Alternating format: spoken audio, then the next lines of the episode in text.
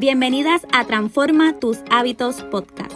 Tus hábitos diarios impactan tu bienestar de forma positiva o negativa. En este espacio encontrarás herramientas y estrategias para utilizar el poder de los hábitos y las rutinas para ser más saludable, más feliz y más productiva. Mi nombre es Mariangeli Alvarado, educadora en salud y quiero acompañarte a transformar tus hábitos para que puedas alcanzar todo lo que deseas para tu vida. Hola y bienvenido una vez más a un nuevo episodio.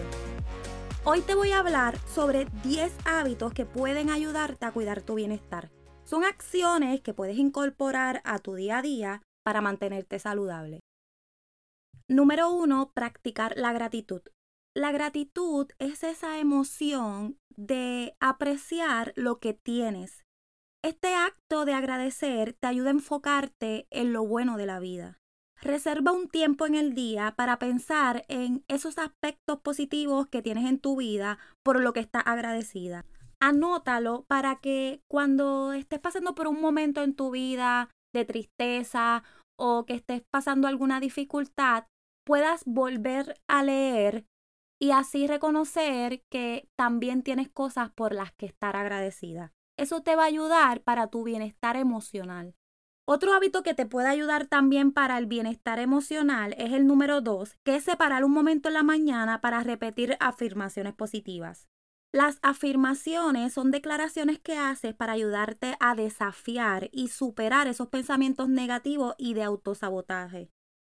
Cuando repites estas declaraciones con frecuencia y crees en ellas, puedes comenzar a hacer cambios positivos. Si quieres conocer cómo te puede ayudar basado en ciencia, tengo un artículo escrito sobre las afirmaciones y cómo ayudan basado en ciencia. Te voy a dejar el enlace en las notas del episodio. Vamos al hábito número 3. Compartir con otras personas. Esto te puede ayudar con tu bienestar social, pero también con el emocional. Socializar, pero con personas positivas, con personas que te ayuden a subirte el ánimo, que te ayuden también cuando estás triste o que te ayuden a estar alegre, a reír un rato. Otro hábito que te puede ayudar para el bienestar social, tener momentos de calidad con tus familiares, con tus seres queridos todos los días identifica un momento, un tiempo para sacar para que todos conecten, todos participen de alguna actividad que disfruten en familia. Hábito número 5. Dormir lo suficiente. ¿Por qué se dice lo suficiente? Porque las necesidades de cada uno pueden ser diferentes. Pero haz un esfuerzo de dormir entre 7 a 9 horas. Y no se trata solamente de la cantidad de horas que duerme, también es importante tener ese sueño de calidad, que te sientas que cuando te despiertas al otro día estás descansada. Algo que te puede ayudar para tener un sueño de calidad es que te acuestes y te despiertes todos los días a la misma hora. También te puede ayudar que hagas algún ritual relajante antes de dormir. Este hábito te puede ayudar con tu bienestar físico. Y el siguiente también, que es planificar tus comidas cada semana. Cuando planificas tus comidas, te aseguras de elegir alimentos saludables. Además que te ayudas con tu bienestar financiero porque ahorras el dinero de cuando estás en el supermercado, comprar lo que necesitas y también que vas menos a los restaurantes. Para saber cómo crear esas comidas saludables, puedes utilizar la guía nutricional Mi Plato. Es una guía creada por expertos en nutrición que ayuda a crear comidas saludables y balanceadas. Pero si quieres o necesitas algo más individual, puedes consultar con una nutricionista dietista. Ok, hábito número 7. Este también te ayuda con tu bienestar físico y es realizar actividad física.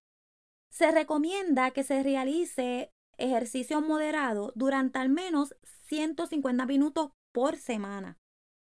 Una forma fácil de lograrlo es que realices esta actividad física durante 30 minutos, 5 días a la semana. Y si necesitas hacerlo más fácil todavía, puedes dividirlos en intervalos de 10 minutos tres veces al día. Vamos para el hábito número 8 y es sacar un tiempo en el día para leer. Hay libros que te pueden ayudar con tu desarrollo personal. Hay libros que te pueden ayudar a obtener más conocimiento de algún tema. Y esto te beneficia en tu bienestar intelectual. Hay otros libros que por su género te ayuda a relajarte, te ayuda a despejar tu mente, que eso te puede ayudar con tu bienestar emocional. Si eres de las que se te hace difícil el hábito de la lectura, pero lo quieres hacer, mínimo lee todos los días tres páginas. Habrá días que te sentirás que tienes el tiempo y la motivación de leer más, que puedes leer incluso hasta un capítulo completo, pero mínimo ponte el objetivo de tres páginas. El hábito número nueve es para tu bienestar financiero y es hacer un presupuesto mensual para tus finanzas. El primer paso para tener finanzas saludables es crear un presupuesto, un plan de gastos que tiene como objetivo equilibrar tus ingresos y gastos.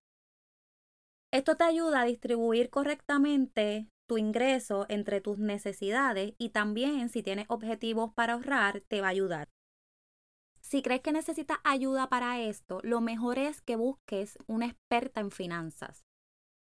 Seguimos con el hábito número 10 y también el último del día de hoy, que es crear un espacio de vida saludable y feliz en tu hogar. Evalúa cómo te sientes cuando estás en tu hogar.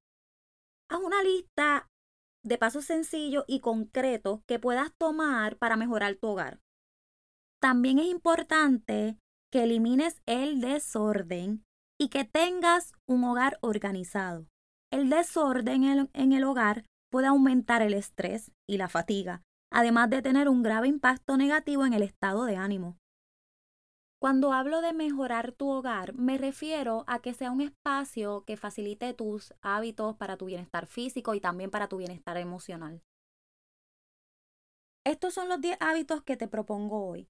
No tienes que hacerlos todos, pero revisa esta lista y encuentra el mejor que se adapte a tu situación personal.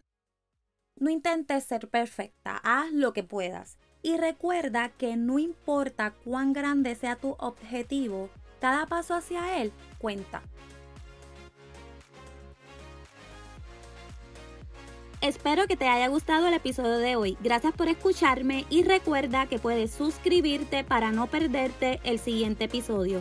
No olvides compartirlo y dejarme tu comentario. Nos vemos en Instagram, puedes conseguirme como arroba mariangeli.alvarado. Hasta el siguiente episodio.